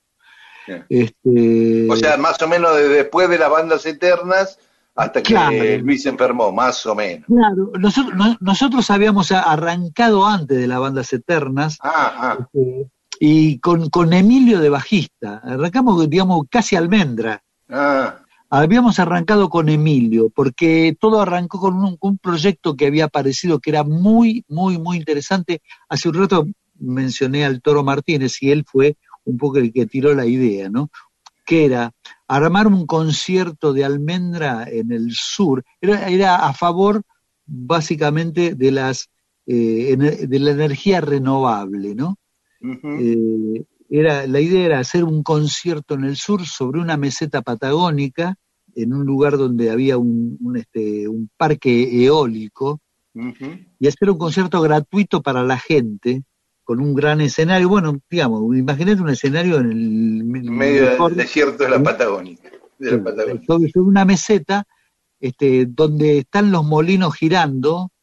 Es decir, vos imaginás, era un- una cosa así casi onírica. Es decir, imagínate una noche, escenario, mucha gente viendo el concierto, almendra, este, los molinos girando, este, generando la energía que consume el sonido y eh, la iluminación de ese escenario. ¿no? Hermoso. Este, este, bueno, después vino el tema, eh, en, en una de esas reuniones en casa fue cuando vino Luis y nos contó la idea de las bandas eternas.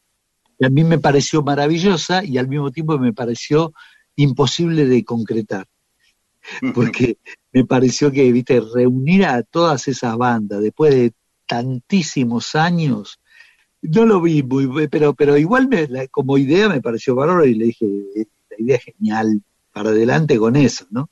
Bueno, eh, nos pusimos de lleno a ensayar para las bandas eternas exclusivamente y se suspendió, el- se suspendieron los ensayos para esta cuestión así de, que decíamos, ¿no? De tocar por, por, por simple placer. Cuando terminó lo de la banda eterna, bueno, Emilio estaba con el tema de, de su programa del canal Encuentro y demás, este, bueno, se bajó de este proyecto y ahí lo llamé a Dani porque me pareció un tipo redúctil.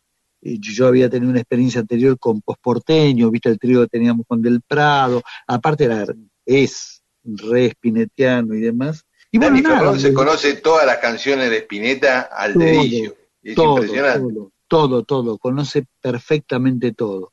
Así que bueno, empezar, seguimos ensayando con, con Dani, seguimos avanzando con eso, bueno, hasta el momento que el flaco empezó a, a sentirse mal, pasó lo que pasó, el flaco falleció, y eso quedó así como está en stand-by, ¿viste? Es decir, Dani, tanto Dani como yo teníamos copia de lo que habíamos grabado, así en una especie de premezcla, ¿viste? Es- Hecha así nomás como para escucharlo en casa, y pasaron unos años de eso, ¿no? Es decir, el duelo de, de su familia, el nuestro también, ¿viste? Porque era como, era como nuestra familia el flaco. Claro. Así que, este, bueno, hubo un momento que hablando con, con sus hijos y demás, nos pareció que quedarnos con ese material solo así para como una cuestión así muy privada era un poco egoísta, ¿no? Artísticamente tenía un valor, ¿no? Y que eso estaba bueno compartirlo con la gente. Así que a partir de eso empezamos gestiones con un C, con el sello, con Sony y demás, pues como para, para publicarlo. Y bueno, el, el, el viernes... eh, Cumplieron cinco 27, Se han cumplido cinco años de la edición de ese disco con una tapa dibujada con el flaco. El flaco se había, viste que siempre también era un fanático del diseño y demás, le había agarrado la mano a esto de dibujar desde la computadora, ¿no? Y, y el título, los, los amigos sin la S final, los amigos, ¿de Bueno, eso- quién se le eso- ocurrió? ¿Cómo vino eso? De eso es una historia increíble, ¿no? Porque eh, nosotros obviamente el grupo no tenía nombre por una razón especial, por lo anterior. Es decir, si el grupo no va a tocar en un teatro, no va a grabar un disco, no va a salir de gira, ¿para qué quiere tener un nombre? Claro. Entonces, este, pero el flaco así, con su vertiente bizarra que tenía, de humor bizarro, decía que el grupo se llamaba este, Los Titos. Los Titos. Los Titos. Eh, Sí, por ejemplo, te llamaba el flaco y te decía, che, eh, nosotros cerramos los miércoles a las 7 de la tarde, ¿no? Entonces te llamaba el lunes, ponele, te decía, che, escúchame, este, el miércoles ensayan los titos. Te. Eh, un día ve- veo una, un, un- un local comercial con la, con la cortina metálica baja que tenía una pintada que decía Los Titos Rock, ¿no? El aerosol. Eso dijo, ya está. existe un grupo de rock que se llama Los Titos. Me fui hasta esa esquina y le saqué una foto con el celu, ¿viste? Entonces al, al- al siguiente ensayo del grupo, del trío, este, le digo al flaco, digo, flaco, lo de los Titos murió. ¿Cómo que murió? Me dice. Sí, murió, murió. Existe un grupo, hay, aunque no lo creas, existe un grupo, una banda de rock que se llama Los Titos. No, me dice. Yo sí, mirá, entonces voy y le muestro la foto, ¿viste? Y entonces dice, no, que lo parió, qué sé yo. Entonces andaba la vieja por ahí, ¿viste? Aníbal Barrio, como siempre, andaba por ahí, donde estamos, estamos tomando un café ahí en la cocina del flaco. Y, y entonces el flaco le dice a la vieja, dice, vieja, ¿qué nombre le pondrías vos a este trío? Entonces la vieja hace una pausa así y dice, los amigos. Pero la vieja, la vieja se por comerse las ese finales, ¿viste? claro. Dice, dice, los amigos. Y el flaco dice, listo, el grupo se llama Los Amigos. Así quedó Los Amigos. Muy bueno. Muy bueno. Bueno, entonces vamos a escuchar un tema de los amigos, ¿no? Pedro, te... ¿Cuál es? ¿De acuerdo? Elegiste uno, Rodo. Canción del lugar. Listo. Muy bien. Eso, vamos con canción del lugar. Gracias, che.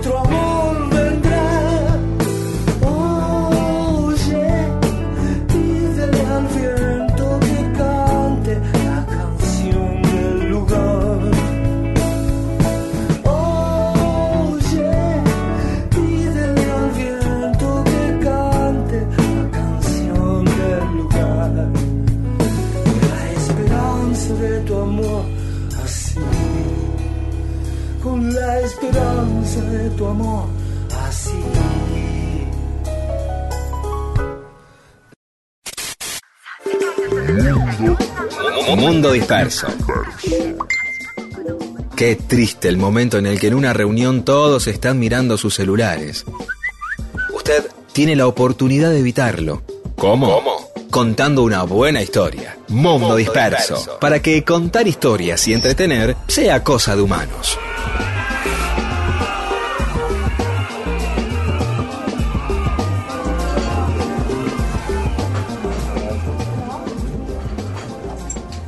Y en Mundo Disperso tenemos más mensajes de los oyentes.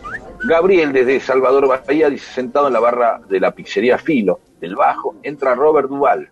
Me encara y sonriendo me dice, hola, buenas noches. Pasa y se sienta en una mesa. Eh, yo quedo entre perplejo y aturdido y pensando dónde lo había visto. ¿Quién es? ¿Dónde lo vi?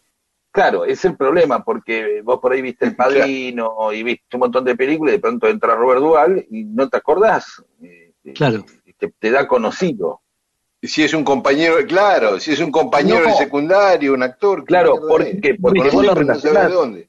Claro, bueno, relacionar Robert Duval con Buenos Aires.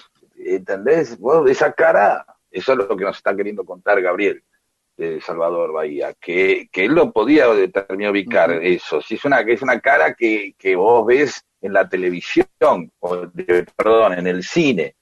¿no? Porque en la televisión, qué sé yo, podés cruzarte con, con Cristina Pérez eh, eh, en un Ubis, comiendo una pizza, que yo, entra Cristina, se pide una, bueno, que ah, Cristina Pérez comiendo una.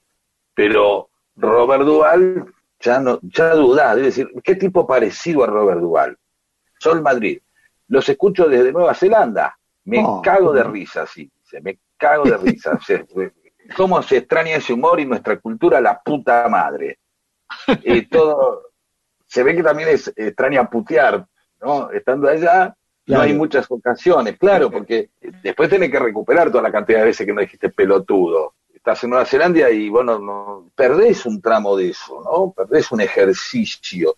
Yo me acuerdo que una vez estábamos en Radio Mitre con Omar Quiroga y vino eh, Miguel Mateos, que había pasado un tiempo en Estados Unidos estudiando música después de jazz, ¿no? De que había metido huevos, ¿se acuerdan? Sí, sí, Eh, totalmente. y, y medio tenía acento, hablaba así. Fue tres meses y se Sí, le sí. pegó, ¿cómo es? ¿O hace que se le pegó? Como si vos dije, bueno, fui 15 días a Madrid y volviste y a los dos, eh, y no puedes decir, oye, tío, vale, coño. Cuando nosotros estábamos, en Madrid también vino- fue un, un cantante argentino, el tipo había llegado uno o dos días antes, y subió al escenario y dijo, bueno, buenas noches, dice, bueno, eh, para empezar, os voy a cantar, Claro, parecía Cervantes, es decir, recién había llegado. claro, el tipo, claro. Digo, mirá, estamos en España, pero en el siglo XX, ¿no? Oh, hablaba como el mío Cid, ¿no? Así. Claro. Sabes que igual me, me provocó un poco de emoción el mensaje de Sol Madrid, ¿no? Me imaginé en Nueva Zelanda, en la otra punta del mundo, y que nosotros seamos la conexión con, con esa cultura que extraña y con ese humor que extraña, me dio un poquito de, Sí, de claro, cosa, claro, de emoción. Bueno, más bien, le mandamos un hermoso saludo. Le mandamos un súper abrazo desde aquí. Debe haber, eh, yo creo que hay que hacerle a los argentinos así lugares para que vayan a, a calmar sus penas, ¿no? No sé, armarle un, un- un- pedazo de, viste, como si te dijera una casa de las mil válvulas, eh, o un pedazo de la avenida Warnes, Claro. ¿no? Se, se embolen aparte, ¿no? Como diciendo, y ahí no extraña. Claro. Bueno, Gustavo Hernández, soy fan destacado de ustedes, Facebook me lo dijo, qué honor. Así que Facebook te va diciendo que sos destacado. Y debe ser por la cantidad de intervenciones, Brian, qué andás buenas a ver. historias. Claro. Brian, qué buenas historias cuentan el mundo disperso. Siempre me sorprenden con los insólitos relatos. Muchas gracias por llevarme a esos mundos. Leonardo Torres, Leo Torres, nuestro amigo. Sobre el papel de Rey Juan Carlos y de Adolfo Suárez en el Tejerazo, está buenísimo el libro de Javier Cercas, Anatomía de un Instante, que plantea el elogio de la traición como una especie de premisa desafiante. Ahí me pierdo un poco, ¿eh? Con, con esto de Sí, yo también. con la traición de quién o. será la traición de, de Juan Carlos que prometió a que Puede bancaba ser, y después se ser. cuando no vio. ¿Habrá de eso? Es Le probable, es Torres probable. y iremos explicando. Hipólito Covarrubias, no tienen idea lo que espero los domingos a las 11. Hay amigos que me llaman para ver cómo estoy y le digo, boludo, estoy escuchando a los compañeros en Radio Nacional. Ya saben que de 11 a 13 no atiendo ni llamadas ni abro las puertas. Ustedes tendrían que estar en cadena nacional. Gustavo Carletti. Soy de Rosario y por, por desgracia no los puedo escuchar. Va- Vamos a hablar con... Que escuche, que escuche el programa. Sí, que escuche por No lo puede internet escuchar también, es una por, la aplicación. Claro, Gustavo lo puede escuchar por internet o por el celular, ¿viste? A lo mejor Radio Nacional de Rosario tiene otra programación. Eh, Analía Gundín, eh, se llama Coliseo Podestá, el teatro en La Plata. Y en efecto, Claro. está la arena del circo debajo de la sala. Se puede visitar. Osvaldo de la Costa, ahora resulta que el humor cordobés viene de España.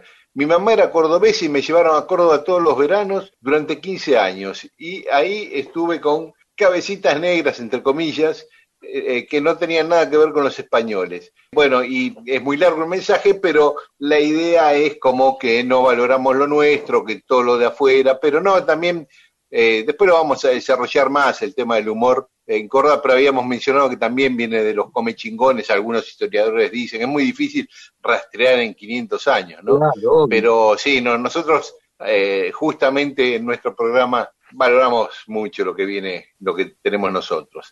Eh, Melancólico Caballero dice que lo del Papa Gregorio y Santa Cecilia, que esa diferencia entre que la canonizó y él murió, dice porque tardaba entre que la hizo patrona y oficializaron el patronazgo, seguro que Gregorio crepó. Ah, Y ahí está está muy la- bien el razón. dato, entonces. Sí, Eso puede sí, ser. sí, eso sí. puede ser. Claro. Sí.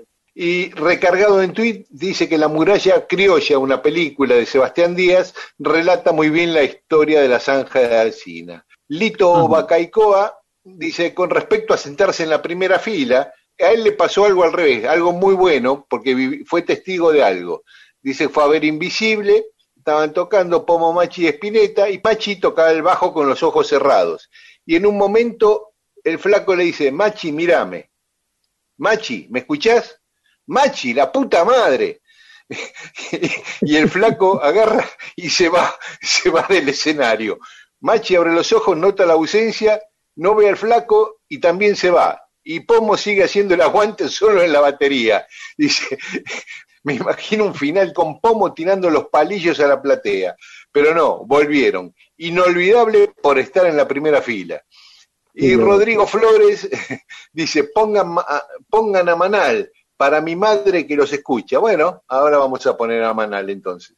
Bueno, Cristian Chiminelli dice, Avellaneda, Avellaneda se refiere al- a Nicolás, ¿no? También tuvo que enfrentar la prepotencia del Banco de Londres, cuyo abogado fue el mitrista Manuel Quintana. Como de Quintana, eh, alguna vez eh, hablamos para decir que fue uno de los peores presidentes de nuestra historia, pero vamos a hablar.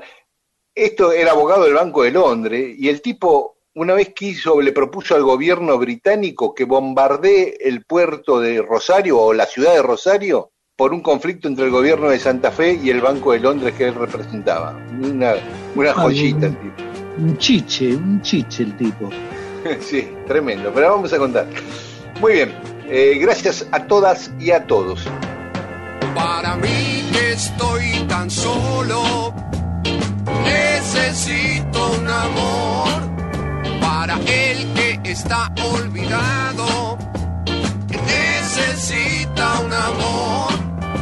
Y si ella está llorando,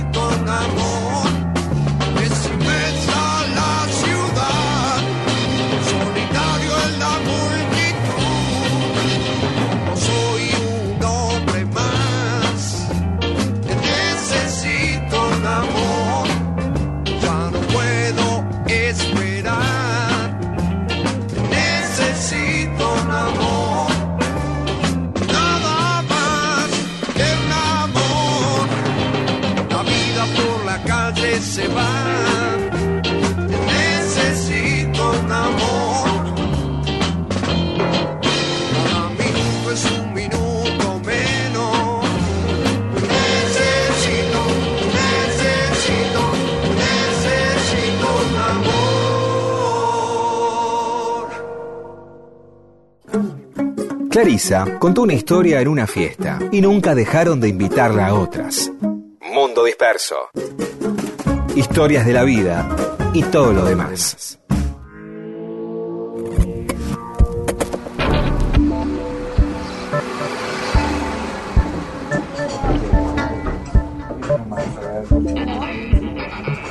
Y seguimos en Mundo Disperso. Hace poco hablábamos de cómo debía pronunciarse una calle o una ciudad, ¿no? Cuando eh, tiene origen en otro idioma que no sea el castellano. Entonces decíamos que unos dicen Jean Jaures, por ejemplo, y otros a la misma calle le dicen Jean Jaurès, lo pronuncian en francés. Te puede pasar, porque el tipo le tenés que agarrar y decir Jean Jaure. ¿Qué es lo correcto? Eh, eh, eh, ¿Ponerse en, en una actitud sarmientina y educar? ¿O el otro, o respetar la cultura propia del, del barrio? Respetar a la otra persona, me parece. Tratar de entender Muy lo bien, quiso pero- decir. No, no, está bien, pero vos, eh, por ejemplo, este, la- en Belgrano, vamos a suponer que está la calle Monroe, que es, Mon- es Monroe. Claro. ¿Qué decimos? Marilyn Monroe, pero los gallegos, los perdón, los españoles dicen Ma- Marilyn Monroe. Claro. No dice, nosotros tenemos con Marilyn Monroe, Monroe, Claro. ¿entendés? O, o Marilyn Monroe, que es otra. ¿No? Digo, Pero, mira, acá en Lanús te pongo tres ejemplos. Anatole Sí. France, Anatole France, todos le decimos Anatole France, ahí hay unanimidad. Ahora, está la calle yo también. escuché las tres versiones, ¿eh? Yo que yo tengo el colegio, yo estaba, uno, eh, mi colegio daba Sarmiento, Anatole France. Pero siempre estaban las dos versiones. Estaba Anatole France, Anatole France, y después estaba la gente que combinaba las dos y decía Anatole France. Otro quilombo era Cascaraville, que es Caxaraville, con una X ahí que nadie sabe bien. Cajaraville, ¿cómo es? Sí, sí, es con Perdón, los otros dos ejemplos de la NU, ¿cuáles son? Perdón. No, no, no, no, el- la propia O'Higgins, que hay la gente más grande le dice O'Higgins, O'Higgins, O'Higgins, como se escribe, y, eh, y Jean Lloré, Jean Lloré también, algunos le dicen Jean Jaures y otros le dicen Jean Lloré. Me encanta estas conversaciones que pueden durar horas porque uno empieza a decir más nombres. Vamos a tirar más nombres que eh, Lafayette, ¿cómo se dice? En Herley hay que ser igual una cosa. Y pero la gente decía Lafayette o Lafayette. Ahora hay que realmente decir, mira, vamos a hacer una cosa sencilla, hagamos un, un barrio, una ciudad donde la- todo el mundo pueda pronunciar bien las calles. No, no, no, Claro. no traigamos Michel Foucault, eh, Foucault, ¿entendés? digo, no, hay, hay, hay, un, hay un momento ahí donde, donde hay que tomar esa decisión, ¿viste? Como esta cosa de Claro. decir Michelin o Michelin. Y en Claro. eso hay como una, en España hay una unanimidad, ¿no? Sí. Rodolfo, Sí, eh, sí, digamos. sí, sí, bastante, bastante. Bueno, en España también hay, hay en España y acá, ¿viste? ¿Viste? Nosotros nos esmeramos mucho en pronunciar bien los apellidos, el- o lo- los nombres este, en inglés y por ahí algún nombre francés. Pero con el resto, qué sé yo, el italiano decimos, ¿viste? Luchetti, Luchetti, como nos sale, ¿no? Y inclusive también nombres este, catalanes, ¿viste? Que, también corresponden al, reino de España, digamos, lo decimos como nos parece, ¿no? Decimos, decimos Arturo Puig, ¿viste? Cuando en realidad es Arturo Puig, ¿entendés? Claro. Ah, Decimos- mira vos, esa no la tenía. Claro, es Arturo Puig, no Puig. Puig no existe. Manuel Push también, entonces. Claro, Manuel Puig, exactamente. Y por Ah. ejemplo, el un directivo eh, deportivo también catalán se llamaba, se lo pronunciaban Samaranch, y, y es Samaranc. Todos los, los apellidos catalanes que terminan con CH se pronuncia C final. Este, y sin embargo no le damos bola a eso. Bueno, Este, Gastón Pauls, le, muchos le dicen Gastón Pauls, Claro, claro. y es Pauls, porque es catalán. Claro, pero uno no dice sí. Paul McCartney, eh, también ahí está, por eso digo, no, uno no sabe en qué momento es el... En la época, en la época que cuando nosotros llegamos a España hubo un, un juicio del franquismo que, eh, ejecutaron como a cinco, cinco personas, ¿no? Este, opositores a Franco, ¿no? Y uno se llamaba de apellido, eh, según lo diríamos nosotros, Puig Antich, eh, de apellido, ¿no? Y en realidad se pronunciaba Puyantic, muy diferente. Más allá de eso, uno ahí también tendrá la primera vez que aprendió a pronunciar una palabra, ¿no? Que venías diciendo Semenevix y, y terminaste diciendo Semenewix, ¿no? O sea, en algún momento uno se corrige, eh, uno se corrige. Me, acuerdo de Bocchini, que, pero eso Claro. yo creo que cuando eh, el- el- todos decían Bocchini, apareció uno diciendo Bocchini, hay una actitud ahí doble. Una es sarmientizarte, como diciendo, se dice Bocchini, ¿no? Como yo digo, y de paso te destacás, ¿sí?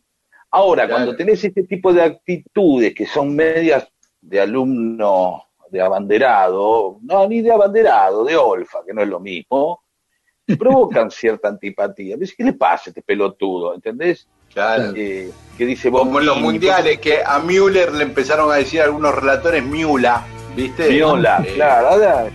Bueno, basta, no hablemos más de esto porque ya está. eh, Bueno. Estamos Seguimos. entendiéndonos un poco. I don't care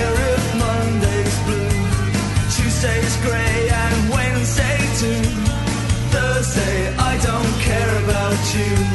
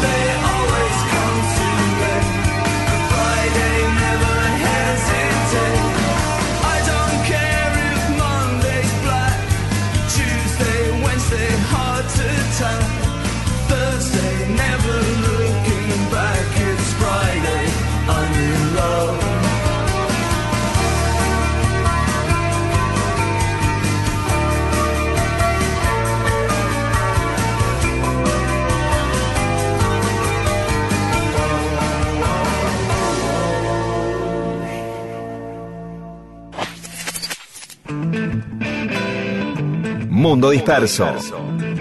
Mundo Disperso. Historias de la vida y todo lo demás.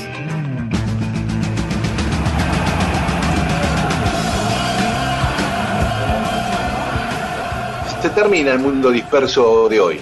Eh, un mundo disperso donde hoy hicimos la excepción de tocar un tema de actualidad por la dimensión y el impacto que tuvo la muerte de Diego, ¿no? Sí, al que yo, la verdad, me perdí de conocerlo por un par de horas. Llegué tarde una vez a una grabación, eh, cuando hacíamos Tato, llegué tarde a una, una grabación y, este, y había estado. Y me quedé sin, sin poder conocerlo. Rodo, ¿vos lo conociste o no? No, yo tampoco tuve el gusto de, de conocerlo personalmente, ¿no. Dani, vos, vos, hacías eh, como periodista o algo. Sí, sí, yo eh, cubrí algunas cosas de él y, y una vez le hice una entrevista, fue la única vez que le hice una entrevista porque yo en una época trabajaba de periodista deportivo. Eh, lo que sucedió es que él no, cuando yo empecé a trabajar de periodista deportivo, él ya estaba en Europa, entonces no tuve muchas posibilidades. Además, yo cubría los entrenamientos de la selección, pero los entrenamientos de Bilardo eran con los que estaban acá, digamos, no con los que jugaban en Europa, en el día a día. Claro, Así claro. que no tuve, pero sí el día que Argentina se clasificó para jugar el Mundial 86, agónicamente, en el tiempo de descuento, ya estaba quedando afuera del Mundial y Pasarela cabeció hacia el arco y casi cuando estaba entrando la aseguró el Tigre Gareca. Argentina le empató 2 a 2 a Perú y se clasificó para el Mundial. Y Estuve allí, ¿Estuviste? En ese partido estuve, tremendo partido. Tremendo, tremendo. Después, yo tengo una foto auténtica en papel de, eh, de, de Diego festejando al final de ese partido. Después la podemos subir al, al Facebook. Sí, sí, sí. Este, bueno, y me tocó entrevistarlo después del partido, que en esa época no eran tanto los periodistas deportivos, entonces eh, éramos pocos, las notas se hacían en el vestuario, se hacían mientras el jugador se cambiaba, mientras se duchaba, no, Claro. no en conferencia de prensa como ahora. Claro, claro. Entonces le hice una entrevista a Diego mientras lo, estaban masajeando. Él acostado en una camilla, creo que Galíndez masajeándolo, y yo con mi grabadorcito le preguntaba y le ponía el grabador yo parado al lado de la camilla, donde a él lo estaban masajeando, y ahí le hice una entrevista hablando de la clasificación al Mundial, del partido, de cómo estaba el tobillo, porque ya lo habían reventado en un partido de ira contra Perú, Reina le había pegado una patada. Bueno, ese fue el único contacto así de unos cuantos minutos y mano a mano, entre comillas, digamos, había más gente ahí, pero yo le preguntaba y él me respondía. Y después, pero sí tuve referencias muy cercanas, sobre todo a través de Carlitos Bonelli, un periodista amigo que vive en Barcelona, que en ese momento vivía acá y era, tenía un vínculo muy estrecho con Diego. Y una vez vino un periodista de del equipo, creo, de Francia, bueno, de una- un medio francés muy importante, a hacerle una entrevista a, a Maradona. Y traía un montón de, de plata para pagarle la entrevista a Maradona. Y Maradona no se la daba. Entonces, Carlitos Bonelli le consiguió que Maradona le diera la entrevista y cuando el tipo le pedía, quería, le dio la plata a Maradona por la entrevista, se recontra ofendió a Maradona, no se la aceptó y le dijo, yo te di la entrevista no por la plata, sino porque me la pidió un amigo.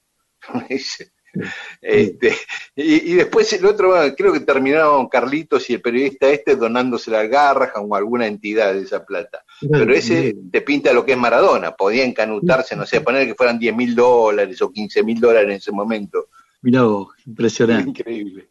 Bueno, algo ¿no? de la cantidad de gente con la que Maradona tuvo relación. Viste que en una época hasta eh, Sebastián eh, Wanreich y Julieta Pink, creo que tenía una sección de mi anécdota con Maradona, en la cual toda la gente llamaba y, todo, el mundo, todo el tiempo nunca faltaba alguien que había tenido una anécdota mínima, aunque sea, ¿no? Un momento inolvidable porque son momentos que no te vas a olvidar más, ¿eh? que te Claro. cruzaste un momento con Maradona. Así que ninguno, muchísimos argentinos, ninguno se va a olvidar nunca, este, lo quiera o no, de que lo tuvimos a Diego, se, se nos fue, tenía mucho más Maradona, una pena, este, y nos hemos quedado sin un, sin un montón de, de- de alegría de alguien que habi- habitó todos los espacios que podíamos eh, imaginar, ¿no? Este, eh, sí, hemos conocido al Maradona este, enojado, al alegre, al feliz, al humillado, al glorioso y al patético. A todos. todos lo- Maradona los conocimos en todo. Era, todo era, era hacia afuera, ¿no? Ese mismo pibe que, que, que le hablaba a una cámara tan tranquilo como cuando era chiquitito y decía que tenía su sueño era ganar el mundial y un día a otra cámara también le gritó un gol. ¿Se acuerdan ese gol? Que Sí, le- totalmente. Sí, En el desaforado. Mundial 94, Qué Claro. en el partido contra que que Grecia, creo. ¿no? gritárselo a Sí, todo el mundo y con una cara de revancha. Eso Sí, es. sí. Maradona era, siempre fue una, una gran revancha. ¿sí? Claro, Así que bueno. así es. Sí, Bueno. y todo por alguna razón u otra, o por el simple disfrute del fútbol. Con ese rinconcito nada más, ya es de esos jugadores que te hacen reír, te dan un momento de felicidad. Bueno, y ahora sí, nos despedimos, nos encontramos el domingo que viene aquí en Nacional en Mundo Disperso. Chau, hasta el domingo. Si yo fuera Maradona, viviría como él. Si yo fuera Maradona, frente a cualquier portería. Si yo fuera Maradona, nunca me equivocaría. Si yo fuera Maradona, perdido en cualquier lugar. La vida es una tómbola, de noche y de día. La vida es una tómbola, y arriba y arriba. La vida es una tómbola, de noche y de día.